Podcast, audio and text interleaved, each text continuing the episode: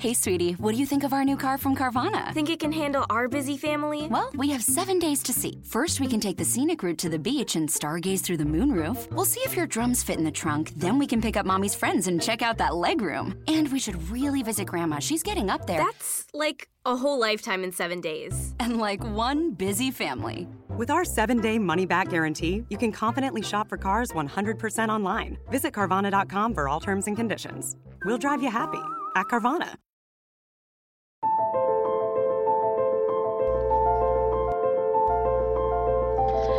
Hola, hola, ¿cómo estás? Bienvenido, bienvenida a este tu podcast Despierta Carajo en nuestra edición del año 2021.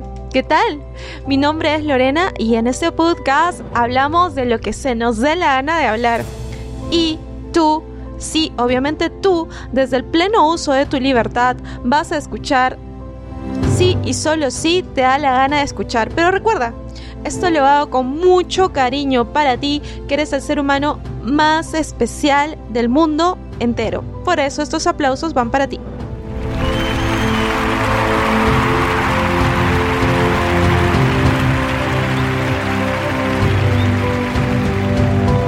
Recuerda que en este podcast no se realizan ediciones y los errores salen al aire.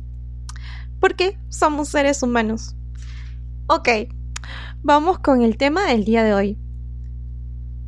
El tema del día de hoy es, obviamente, ¿no te ha pasado que sientes que una persona no es de tu agrado?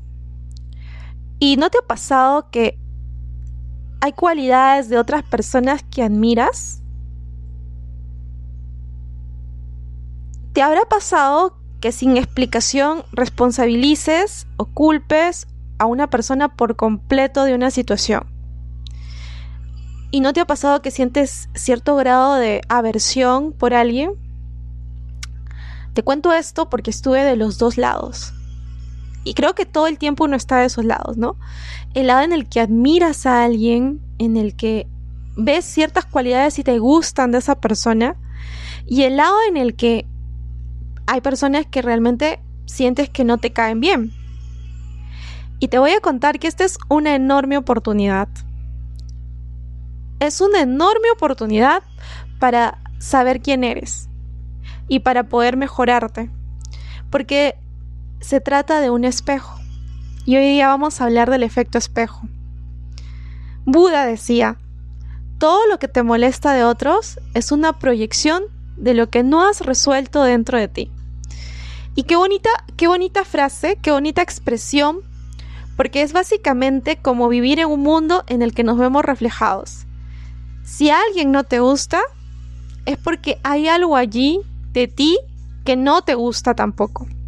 Entonces tú tiendes a juzgar, odiar o a sentir rechazo hacia una persona o evento o acto porque eso refleja lo que en realidad odias de ti o que sientes que es una debilidad en ti. Entonces imagina que ves una persona que te parece muy sensible y piensas, ah, por Dios, qué llorona, qué llorón, odio a esa persona que es tan sensible, me cae fatal, o sea, porque llora tanto. En realidad, esta es tu oportunidad para crecer. Tú no odias a esa persona, no la detestas, detestas lo que está dentro de ti y lo que esa persona está reflejando de ti. Porque lo más probable es que tú seas una persona con una sensibilidad profunda, que le cuesta aceptar. Por tanto, cuando ves esa característica reflejada en otro ser humano, te parece detestable. Y hay personas que van por el mundo viendo en las personas y eventos simplemente lo negativo. Es como si vieran solo la parte oscura del yin y el yang. Mientras otras personas, en cambio, son en esos mismos eventos y en esas mismas personas ven aspectos magníficamente positivos y ven la parte clara. Y en realidad lo que ven es un reflejo de lo que ellos son, es un reflejo de su mundo interior. Cuando tu mundo interior está hecho una porquería, cuando tu mundo interior es un caos, y te lo digo por experiencia propia porque me ha pasado, he estado de ese lado, entonces tú ves a veces en las personas cualidades solo negativas. Cuando tu mundo interior está en paz, en cambio, ya no hay espacio para culpables, para rencores, para, para detestar determinadas cualidades de las personas, precisamente porque tu mundo interior está en equilibrio. Y eso es algo a mí que me pasaba eh, mucho con el tema de, voy a confesarlo, con el tema de los inmigrantes. Y yo decía, ¿por qué es que me disgusta tanto la inmigración hacia mi país? ¿Por, qué siento este tipo de disgusto? Y la verdad tuve que, que o sea, sentía aversión por, por, por las personas que migraban. Y luego me di cuenta que no era aversión que yo sintiera hacia ellos, sino que yo me sentía, me sentía inconforme, me sentía débil y me sentía vulnerable y a lo mejor envidiaba en cierto punto esa fuerza, esa capacidad que tenían estas personas para salir de su país, venir a un país nuevo, conocer gente y luchar en un nuevo entorno. Entonces, a mí me faltaba ese valor y probablemente al verlo reflejado en ellos lo quería. Y como no lo tenía, entonces creaba este tipo de aversión. Entonces, son cositas pequeñas que uno tiene que ir analizando. ¿Por qué siento esta aversión por esta persona? ¿Qué es lo que pasa? ¿Por qué siento este, eh, eh, este rencor? ¿Por qué siento que esta persona no me cae? Porque está reflejando quién tú eres o lo que te falta. Y si sientes que el mundo entero está en tu contra, si sientes que las personas a tu alrededor están llenas de defectos o te parecen insoportables, es tiempo de que te empieces a preguntar, ¿qué está mal dentro de mí? ¿Por qué esto se está reflejando en mi realidad? Porque como te digo, la realidad es el espejo que nos permite, y es una gran, gran, gran, gran, gran oportunidad que nos permite mejorar como seres humanos.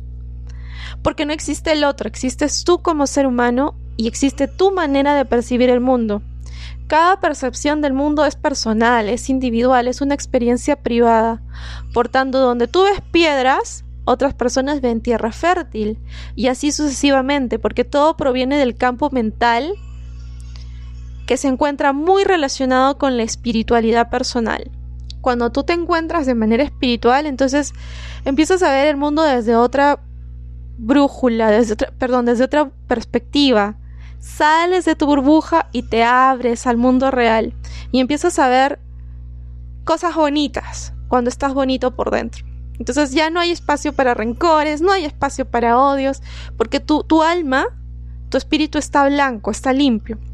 El efecto espejo de la realidad te permite tener esa proyección, es como un holograma de tu mundo interior. Y cuando aprendes que estás manifestaciones y estas percepciones de la realidad tienen más que ver con el estado de tu mundo interno, o sea, con quien tú eres.